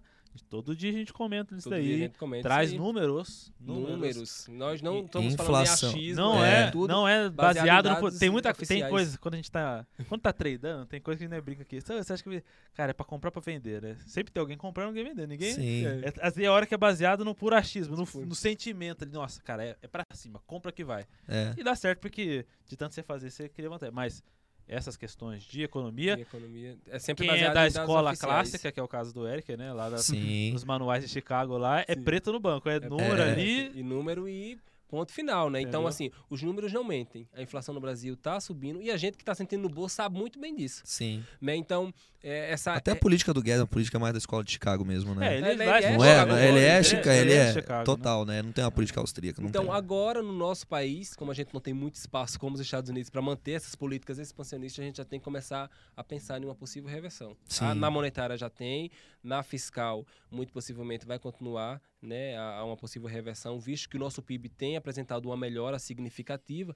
Então, isso, né, a gente vai ter que contornar no futuro, né? E tem que ser pensado hoje para ver qual é o, o descompasso de tempo para de fato atingir os objetivos que de fato as políticas monetárias podem buscar, seja combater a inflação, seja combater o desemprego, né? Então tudo isso tem que ser orquestrado hoje, né? Sim. Pensado hoje. Eu acredito que as nossas autoridades eh, monetárias e fiscais elas são bem preparadas, estão de olho nessas questões, como também nos Estados Unidos. O Powell, que é o presidente do Banco Central dos Estados Unidos, ele é o pessoal não dá muita atenção, né? Assim, nos, mercados, a gente que está no mercado, a gente vê Sim. que tem uma atenção máxima. Mas o cara pessoal que está falou- fora, né, que não dá tanta atenção, mas ele é um dos homens mais poderosos do mundo. Do É, mundo. do Ele mundo. controla a moeda, a moeda mais forte do mundo. É o Então, precisa. Ele quebra um país, pode E a- quebrar um e a- país e a- pode deixar um país rico. E o É. Fed, o Fed já tem desde, desde o seu nascimento a independência que o Paulo Guedes conseguiu agora pro Banco Central. Isso, isso. Agora que o. Banco Central conseguiu a independência que os Estados Unidos já tem é há muito- é muito tempo, importante, pessoal. Isso, Isso é muito mesmo. importante. Nossa, ainda tá num papo super econômico hoje, né? É. Mas é legal, é legal. Eu acho, eu acho muito. Enfim, é, essa questão que o Daniel pontuou da, é, da independência do Banco Central, ele é de suma importância para uma nação e para uma moeda, para uma Com economia. A gente vê na Turquia. Pô, o Erdogan lá, ele troca o presidente do Banco Central dele a- Ah. quando- do jeito que ele troca de roupa. Tipo Deve ser assim. Entendeu? Aí cada meu amigo, hora, você cada- não vai imprimir dinheiro? Tchau. Tipo, não, É sobe o isso, giro, bate é o giro. isso. Daí o que acontece? Que previsibilidade você tem pra moeda, pra aquela economia, se a cada quatro meses o cara. Tro... É que nem um. Pessoal, é igual um time de futebol. Então, tem muito Que futebol. time que vai. É só na muita sorte quando, pô, acabou de trocar o técnico e o time não é rebaixado. Ou, sei lá, igual o Palmeiras veio o português lá, a gente ganhou três campeonatos ano passado. Então, tipo, é, é sorte. né? Não tem como você ter uma política duradoura de longo prazo sem uma, uma mínima previsibilidade, tocar o mesmo. negócio, é né? muito importante. Toda isso. hora É. troca ali, como que você vai? Foi, foi né? uma vitória muito grande para o Brasil, né? Alguns podem até não gostar, mas eu gostei bastante dessa Sim, eu gostei independência do muito. Banco Central, porque a gente tem previsibilidade. Se o Campos Neto continuar, o Campos Neto é um cara que tem um- uma experiência muito boa no mercado, tem uma credibilidade também no mercado nacional. De família, né? E, Ah, com certeza. Roberto então, se Campos. ele tem aí, se ele permanece no Banco Central, a gente tem uma previsibilidade na política monetária, ou seja, ele vai atacar a inflação, porque o perfil dele é um perfil de ataque à inflação. Ele permitiu a inflação aí em 2020 e início de 2021 por conta da pandemia que não tinha outra né? alternativa. Sim. né? Mas o perfil dele é de ataque à inflação. A turma Ele do não Paulo é- Guedes é muito boa, né? Isso. É, Gosto é. muito também do presidente da Caixa Econômica, o. Caramba, ca- acabei de lembrar o nome dele, fugiu. O. Ai, meu Deus. Eu não lembro também. Também Pô, Roberto Campos Neto é o da. Da. do Banco Central. do Central. Banco Central. Caramba, vou ter que buscar o nome dele aqui. Pô, fez um trabalho. Pessoal, só a gente vê como que foi esse programa de. do- como o emergencial. auxílio Como ele foi bem feito. Sim. todo mundo Funcionou, funcionou. Funcionou. Pessoal, nos Estados Unidos, vocês têm a noção, a gente fala dos Estados Unidos, os Estados Unidos eram cartas enviadas à população com Imagina. dinheiro. Cartas! No Pedro Guimarães. No- cartas, Guimarães. pessoal. Aqui no Brasil, em pleno século XX, 2021, eram cartas enviadas para a população. Pessoal, no Brasil, todo mundo ganhou Que cartão isso, exclusivo para auxílio emergencial. O. Pix foi instaurado. Cara, foi um plano Pessoal, emergencial muito inveja, efetivo. Leozão, close. Pessoal, close. ó, close, close, close, close. Close, Leozão, por Cadê a favor. caixa, nós fazer um merchan? Não veio caixa? Ah, que pena. Mas é a pizza. Qual que é o nome? É quadradona? Aí, ó, tem aí, ó. A quadradona. Ana, se puder trazer um energéticozinho, eu agradeço A demais. quadra... Pessoal, olha isso, deixa eu ver. Meus amigos, olha Meus amigos, olha que delícia, ó. queijos. Vou comer uma aqui já. Chegou agora aqui nesse prato muito chique da Nexus aqui, a- uma portuguesa. Pessoal, a pizza A quadradona aqui de São José dos Campos, pessoal de região. Peça que essa aqui, ó, ele é grande, né? Alimenta um batalhão excelente. A Ana manda muito bem, ela sempre traz comida boa pra gente. Agora dá pra nós ficar umas duas horas, né? Agora tá tranquilo. Agora, Agora tá tranquilo. Leozão, Pega aí, Hum. Leozão também. Leozão tá tranquilo. Leozão, que eu disse, vocês vão conhecer Leozão. Nós vamos entrevistar. o- Pessoal, Leozão é músico. Ele tem uma música. Qual que é o nome da música? Kryptoniana. Kryptoniana. Feita inspiração para as criptos. Qualquer dia nós vai É, entrevistar o é. Leozão. O Leozão é nosso técnico aqui. Nós, o nosso técnico vai entrevistar ele um dia. Ó, como eu esqueci o nome do presidente, é o Pedro Guimarães. Vou até dar um crédito pra ele mostrar ele aqui na TV aqui. Economista. É, pô, grande, pai. Esse aqui é da turma boa do, do PG. Então, Beleza? Aí, o nosso presidente da Caixa Econômica. é Só pra da Caixa Econômica. toda a data vendo aí. Vai, continuando. Pessoal, é o que o Eric tá falando é muito importante. Vou só é, complementar. Pessoal, a etimologia de banco. Banco é pra. Sabe o que foi criado o banco? Pra guardar o dinheiro. Banco é pra guardar o dinheiro, né? Assim, ele guarda o seu dinheiro, não é- o dinheiro não é dele, tá? O dinheiro não é dele, ele guarda o seu dinheiro. Com o passar do tempo, os bancos começaram a agir como se o dinheiro fosse deles, né? Quando você põe lá, aparece, ele passa de custodiante pra dono do dinheiro, praticamente, né? Mas, enfim. É porque ele tá cuidando do seu dinheiro. Entende que ele está cuidando da melhor forma possível. Mesma coisa é o Banco Central. O Banco Central, pessoal, de cada país, ele é feito para guardar a moeda, para fazer o que for preciso para melhor para moeda, Moeda. para o dinheiro local daquele país. Se ele tem uma intervenção política muito ativa, como é o caso de diversos países, como foi o caso da Turquia, como o Lucão falou, mostra-se que esse dinheiro ele não tem uma autonomia quanto ao governo. Então, se tiver uma, um problema político, vai resolver imprimindo dinheiro que se dane a moeda. Isso é muito ruim para países que investem naquela moeda local, países para que investe naquele país. Então, a moeda ela não pode ser uma moeda que esteja tão suscetível aos problemas políticos. Com toda certeza. Então, o Banco Central, essa independência, para mim, foi de extrema Isso. importância. Tem que ser, o Banco Central, obrigado, obrigado. O Banco Central ele tem que agir de forma técnica. Ele tem Pragmático, que, né? tem que ser de forma técnica, tem que se pautar por critérios técnicos, ou seja, se a inflação ela é um risco muito grande para desestabilizar a moeda e o Banco Central ele é o guardião da moeda, seja ela o real, seja ela o dólar, seja qual for, o Banco Central de cada país ele é guardião da sua própria moeda, ele tem que agir conforme as técnicas, aumentar a taxa de juros, reduzir o acesso ao crédito, fazer com que o dinheiro desapareça um pouco da economia para garantir o poder de compra da moeda, porque se isso não é feito o caos se instala. Exemplo mais próximo é a Argentina. Você Hoje consegue, é- Eric, argumentar um pouco mais como que é esse processo? Porque para o dinheiro entrar na economia, né? Sim, Pra gente é, injetar liquidez, é muito simples, né? A gente faz esse movimento de recompra de títulos, né? Imprime esse dinheiro tecnicamente, Sim, sim. basicamente assim, né? Ainda tem, ó, como que é praticamente pro dinheiro voltar? Beleza, o juro sobe e o pessoal vai querer pegar esse dinheiro que eles pegaram aqui e devolver, emprestar de novo pro... pro banco, Pro- isso pro mesmo. governo, Isso mesmo. Assim ele vai retirando, é desse jeito Vai que, retirando. o- que ele tira o dinheiro da economia? Então, existem inúmeros instrumentos. O mais importante mesmo é, é esse da compra e venda de títulos públicos, né? Que essa gestão quem faz é o Banco Central aqui no caso do Brasil, nos Estados Unidos é o Federal Reserve. Então, com esse aumento da taxa de juros, isso faz com que seja mais atrativo investir em títulos públicos, comprar títulos públicos, comprar os títulos que são negociados pelos bancos centrais. Então, os bancos centrais, através disso, faz com que o dinheiro corra diretamente para o, a própria instituição. Mas existem outros instrumentos que podem ser utilizados, como por exemplo os recolhimentos compulsórios, né? Todo Eita. banco central ele determina uma quantidade x, um percentual x, né? Que os bancos comerciais que captam o dinheiro das pessoas são obrigados a depositar diretamente esse dinheiro no banco. Vamos supor o seguinte: o banco A ele capta 100 reais meu. E o Banco Central do Brasil fala assim: olha, Banco A, você tem que depositar aqui 60% desse dinheiro. Então, 60 reais vai diretamente para o Banco Central e o Banco A não pode mexer. O Banco A só pode trabalhar com esses 40 reais. É onde ele vai fazer empréstimo, vai conceder empréstimo para outras pessoas e assim ele faz o dinheiro circular. Se o Banco Central ele reduz essa taxa de recolhimento compulsório, ele deixa os, os bancos com mais dinheiro. Aí é onde os bancos começam a oferecer mais crédito, começam a oferecer mais dinheiro para as pessoas e isso faz com que o dinheiro circule, né? Esse é um dos instrumentos, mas o mais eficiente mesmo é a compra e venda de títulos públicos que o Banco Central faz aí através das operações de mercado aberto. Né, que faz com que eh, persiga a taxa de juros da economia, é Uhum. através da compra e venda desses títulos. Entendi. Então, por exemplo, se, se o banco captou um milhão, Sim, ó, agora você vai ter que trabalhar com 400. sim. E se todo mundo quiser te sacar um milhão? É o que acontece, né? Quando Não. saca dinheiro no banco. É, não, é assim, se trabalha com essa probabilidade, os bancos têm essa probabilidade de uma corrida massiva né, até, até os seus caixas para retirar esse dinheiro, mas também existe o outro lado de que essa probabilidade seja reduzida. Né? Se a gente vive em períodos de paz, em períodos sem muito conflito, sem guerra, isso aí é quase que impossível. É. Mas imagina só, ah, sai uma notícia que o banco A corre risco de quebrar.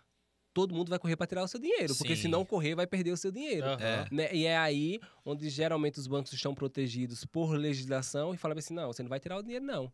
Aí é onde é um risco, porque to, tudo tem risco, não adianta. Não adianta. O sistema financeiro, por mais que ele seja sólido, né, dada aí a sua história, ele apresenta também um risco. Porque se vier a quebrar, Sim. a população vai perder dinheiro. Quando o pessoal, por exemplo, lá teve lá na época do overnight, ali Sim, na época sim. do Collor, foi basicamente isso, não foi? É, foi Todo mundo dormiu com o dinheiro na conta, acordou, No- É. Quando acordou, tinha uma foi convertido pra... É, foi, foi a mesma coisa nos Estados Unidos, né? A gente acha, pô, Brasil, só acontece no Brasil. Não, aconteceu nos Estados Unidos. Nos Estados Unidos, Então foi, em qualquer foi, lugar do foi mundo. uma bolha dá seu ouro, imobiliária. dá né? seu ouro aqui pra mim. Ah, teve, por exemplo, lá na, na época lá quando eu- pegaram o. Os Estados Unidos confiscou o ouro da galera lá pra, assim, ó, eu te dou o dólar. Quando nasceu o dólar, né? Pô, me dá seu ouro aqui e eu te devolvo em dólar. Depois daqui X anos vocês vão pegar o ouro de Isso volta. mesmo. Depois ninguém nunca mais pegou. Ninguém vai- Pegou, confisca do ouro. É. Pois é, né? E tipo Não, assim, mas a, a 2008, a crise imobiliária, a bolha imobiliária, Ó, né? a Dani, a nossa fona, ela falou assim, ó. Não fale com a boca cheia. Pô, eu não falei, eu não falei, Ela eu não falei. Já, é- já tinha Dani, terminado. A Dani tinha é brava, a Dani é brava. Abraço, Dani. Abraço, pessoal Abraço, do CTA. E o que, a gente, o que a gente tem que ter em mente é que o dinheiro, ele é um meio de troca. Claro, o dinheiro é importante, todo mundo quer dinheiro. Claro. Mas dinheiro é um meio de troca. O dinheiro, ele representa o quê? O nosso esforço, o nosso trabalho, o nosso patrimônio. É. Né? Então, a gente tem que ter um cuidado com o dinheiro, não pelo fato dele ser escasso e ele garantir aí uma qualidade de vida, garantir as coisas que a gente quer comprar, mas porque ele reflete o nosso trabalho, o nosso Exato. esforço, o nosso patrimônio. Que não teria, não teria como gente, nós trocarmos porque não são coisas fungíveis. e o Isso, dinheiro com toda é. certeza. Por exemplo, você, você é um advogado, eu sou um economista, né? Eu preciso de, por exemplo, cortar o cabelo, mas eu não tenho dinheiro e você precisa também cortar o cabelo e não tem dinheiro. Sim. Né? Imagina como era que a gente ia conseguir transacionar tudo isso em uma economia. Tem que ter um meio de troca. É, exato. né? E esse meio de troca é o dinheiro que Exato. representa o nosso trabalho. Sim. Né? E assim a gente consegue transacionar na economia como um todo.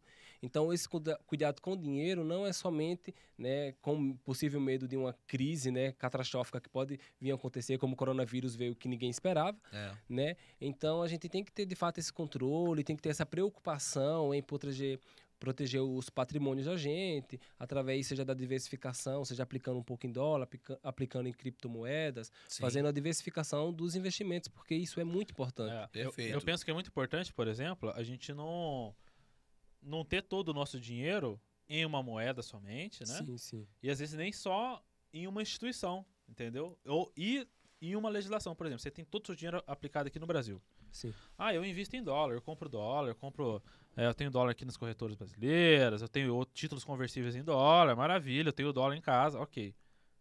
Mas se o país baixar assim e falar o seguinte, ó, agora o imposto para você comprar dólar, em vez de o IOF ser 6%, vai para 25%. É uma canetada, o povo faz isso. Povo Ah, faz isso, se isso eu quiser agora, é o seguinte, você, beleza, você tem um milhão de reais, você é rico. Só que você só vai poder comprar 100 dólares por dia ou 200 dólares por dia. Ah, você só pode mandar 100 dólares para o exterior por dia. O que Sim. quer dizer? O país faz o que quiser com, Isso. com o seu dinheiro. Seu. Então, é muito inteligente, minimamente, né, e para você se proteger, ter dinheiro em mais de uma jurisdição, pô, ter uma conta no banco americano. É muito fácil Isso fazer isso mesmo. hoje em dia, pessoal. Hoje em dia é muito fácil você ter. Imagina, imagina quantos venezuelanos hoje não estão frustrados porque viram seus patrimônios derreter com a política. Sorte, por exemplo, quem tinha dinheiro que nos tinha Estados para Unidos. fugir, né? Para fugir, fugir. literalmente do Exato. país. Exato. né? Porque hoje o país vive um caos econômico, né? Tirando a parte política, né? Que eu não quero fazer nenhum comentário sobre, mas a parte econômica é um caos, é a Sim. situação extrema, é o apocalipse mesmo, É. porque você tem uma inflação de mais de uma hiperinflação, o país vive uma hiperinflação. Sim. Isso é muito agressivo para a É. economia, para a população como um todo. E assim, a gente vê, o que eu vejo, tá, o Eric, que eu sou, enfim, cara, sou criptolibertário. Sim, sim. Anarquista. E o que eu vejo é que o Bitcoin, cara, ele não foi feito para os países desenvolvidos, não. Ele foi feito para os países emergentes. sim.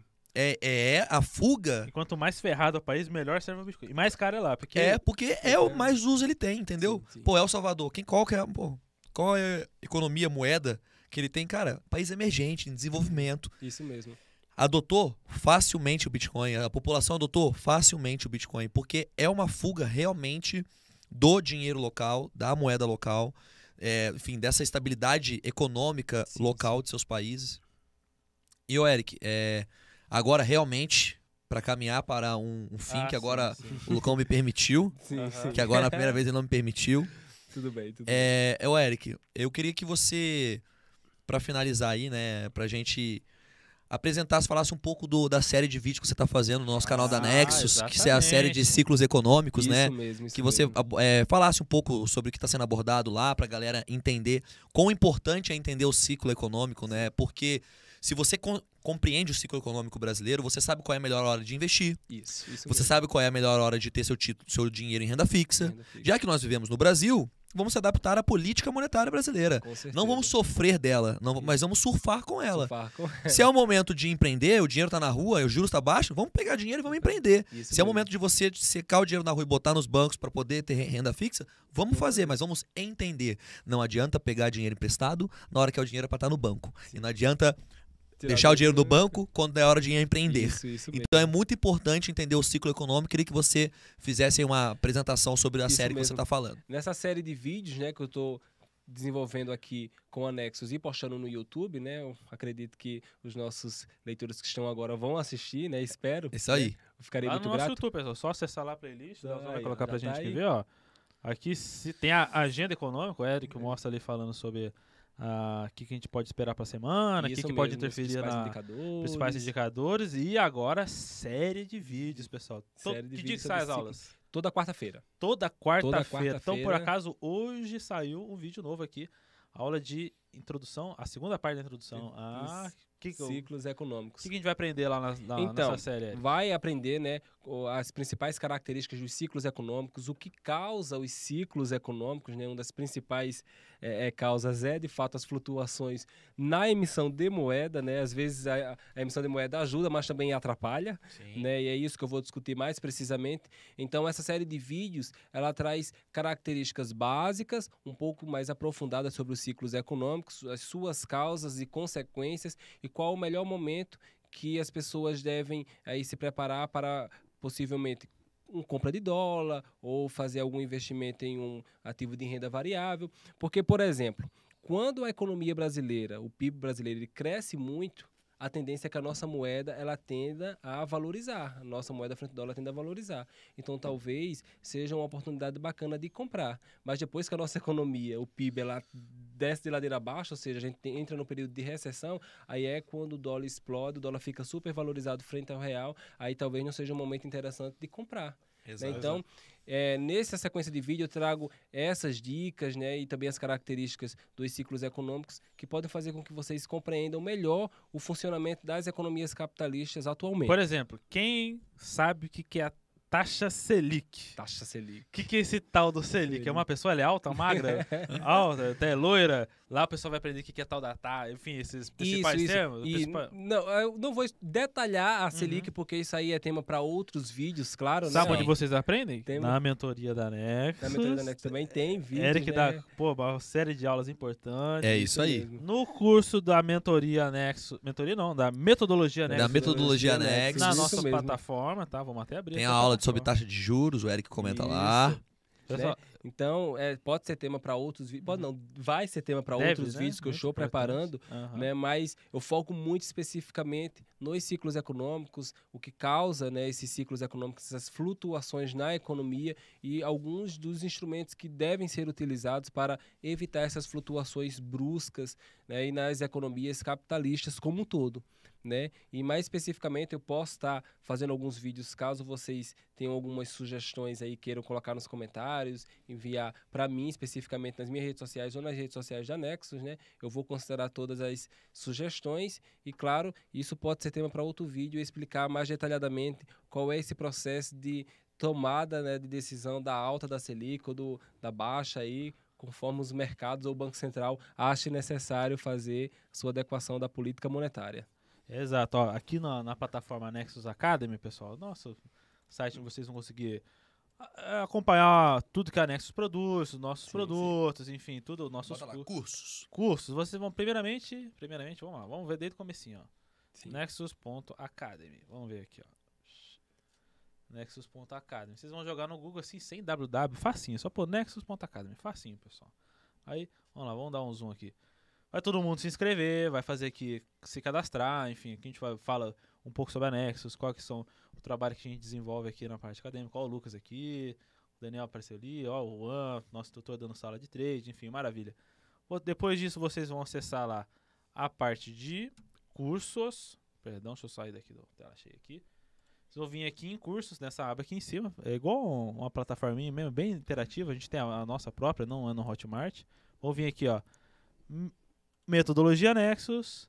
Aqui vocês vão ver que, ó, só do Eric, a gente tem aqui, ó. Primeira aula, introdução à macroeconomia, depois sistema monetário, o que, que é inflação, o que, que é taxa de juros, o que, que é câmbio, indicadores econômicos, economia, correlações entre Bitcoin e ouro. Enfim, a gente já começa já a cair o que, que é a economia, co- como que o Bit- as criptomoedas, o Bitcoin se inseriu no meio do, da macroeconomia. da macroeconomia, certo? Então, e, e fora tudo, enfim. Aí, aí começa, né? Análise fundamentalista, podemos trazer o Felipe no próximo. Enfim, vão ir, longe depois. Nosso curso é muito completo, mais de 60 aulas. Mas aqui, ó, as aulas do Eric aqui, imperdíveis, pessoal. Isso mesmo. Imperdíveis. Pessoal, e eu acho que. Eric, só agradecer mesmo aí, você, agora agradecendo não só a, pre- a sua presença aqui hoje, mas agradecendo o trabalho que você faz na Nexus, cara, sempre com muito empenho. O Eric é o primeiro a chegar. Primeiro, Primeiro Impossível a chegar. do É impossível chegar Não tem antes do como, Eric. não, não e se, se você chega, ele se sente desafiado. Todo mundo. No outro dia, aí ele chega sempre mais cedo. Aí ele chegou, ele fe- sentiu tão desafiado que agora ele chega muito, muito mais cedo que todo Exato. mundo. É impossível O Eric, ganhar. eu acho que ele é, sei lá, ele é inglês, enfim, britânico, porque ele é pontual. Pontualíssimo. pontual. É, é- É aí. no horário ali, É. ele está todo dia, sempre empenha- é, trabalhando com o máximo empenho na Isso sua mesmo. função, sempre muito proativo. Então, Eric, quero agradecer não só pela contribuição de hoje, mas pela contribuição na empresa, cara, que realmente. Tem é, muitos fãs, hein? Muitos fãs. Tem, Muito tem. Pessoal, pô, adoro o conteúdo que o Eric passa. Adoro o conteúdo que o Eric mesmo, Muitos passa. fãs. Então, Eric, eu agradeço, sim, já em nome da Nexus. Eu, agradeço pessoalmente também o empenho que você tem aqui. E, cara, eu aprendi muito, assim, desde quando comecei a ler alguns conteúdos que você passa, uns vídeos que você faz. Gosto muito da, da visão, do viés que tem econômico, eu acho bem bacana. Assim, uma no, não, não tem um viés político, é economia. É economia, É- literalmente. É economia. Então, Pragmatismo, isso é, é bom. eu, eu gosto disso, entendeu? Sem, eco- economia sem viés político, porque política e economia são temas distintos. São temas distintos. São isso temas distintos. Tem que ser tratado como É, temas distintos. Tem que ser. Podem até. Devem coexistir, mas são temas distintos. Então, eu agradeço imensamente a sua presença. A gente vai encerrando o Nexus Cash aqui. Mesmo. O- Exato. mais uma vez, hoje eu tive, contei com a presença do ilustre Lucão, que da última vez não estava presente tava comigo. A namorada não deixa eu vir sexta. Ela fala assim, não pode fazer É, sexta. tem Não, isso não aí, deixa. tem isso aí, tem esse Tem- detalhe aí. entendeu? Tem esse detalhe Tem aí. que negociar. Tem que. É, não deixa. Tem que nego... Ah, Aí a gente mudou agora. Os Nexus, o, o Nexus Cash vai rolar segundas e quartas. Segundas e quartas. Excepcionalmente, amanhã vai ter, né? Ou não? Anunciaremos, sabe aonde? Nas nossas Redes sociais e no grupo de Telegram da Nexus. Só aqui no link da descrição da nossa live tem lá pra vocês caírem lá. Vocês podem fazer pergunta pro Daniel. Opa, o Daniel tá aqui, pro Eric, pra mim. Só marcar a nossa arroba lá sobre criptomoeda. Saber, pô, enfim, toda a nossa agenda, a gente divulga tudo lá. Acompanha a gente lá pelas nossas redes sociais. Quem sabe? Talvez, eu acho que amanhã pode ter, sim. Vamos ver. Também acho que ver. amanhã pode ter. Então, pessoal, mas assim, a priori, segundas e quartas, os nossos Nexus Casts aqui, é que essa semana foi atípica, a gente tá prestes a lançar um grande projeto. Sim, Sim. Então, essa semana foi bem corrida, mas está, se tudo correr bem, toda segunda e quarta aqui. E espero contar com o Eric aqui outras vezes pra gente estar falando sobre muito macroeconomia, Será falando uma sobre isso. honra voltar aqui. Maravilha, meu Tomar Tomar uma amigo. pitu com caju. Tomar uma pituzinha com caju, Caju, com limão. vamos falar de vaquejada, vamos falar da vaquejada. praia, boas praias pra ir em Alagoas. Ele Isso, sabe ah, todas. sei de todas. Sabe Aí, todas. Não podemos. Fui em algumas, mas sei de todas. É, isso aí, Maravilha. Beleza, pessoal? Bom, é isso então, meus amigos. É, tá chegando ao fim aqui mais um Nexus Cash. Eu me despeço aqui de todos vocês, todos que ficaram. Vai ficar disponível no Spotify amanhã, tá bom? Então, pra quem lá pega a estrada, gosta de escutar ali fazendo um exercício, curte escutar um, um podcast, acesse o nosso, coloca lá Nexus Group lá no Nexus Cast, perdão, no Spotify, vocês vão achar a nossa playlist lá de vídeos. Amanhã vai estar aqui. Hoje foi sensacional. Pessoal, parabéns. Caramba, foi o- outro patamar hoje. Top, Nível né? lá em cima, lá em cima. Demais. Pessoal,